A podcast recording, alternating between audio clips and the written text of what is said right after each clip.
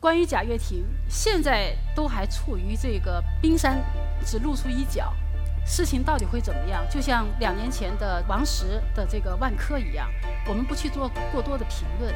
不管贾跃亭，他是出于在战略上的一种失误，还是说对一些问题过于乐观，导致他的时配就是时间呢，这个时点没有踩好，匹配性不够。但我想说的一条是。贾跃亭这个人，他的那种身上透露出来的企业家的精神，是值得我们尊敬的。为什么？因为中国不缺这些所谓的各种各样的财富的这个拥有者，缺的是真正的具备企业家精神的创业者。我觉得贾跃亭不管怎么说，他身上有两条：第一，有激情。有勇气，第二，敢于创新，有梦想。那梦想能不能实现？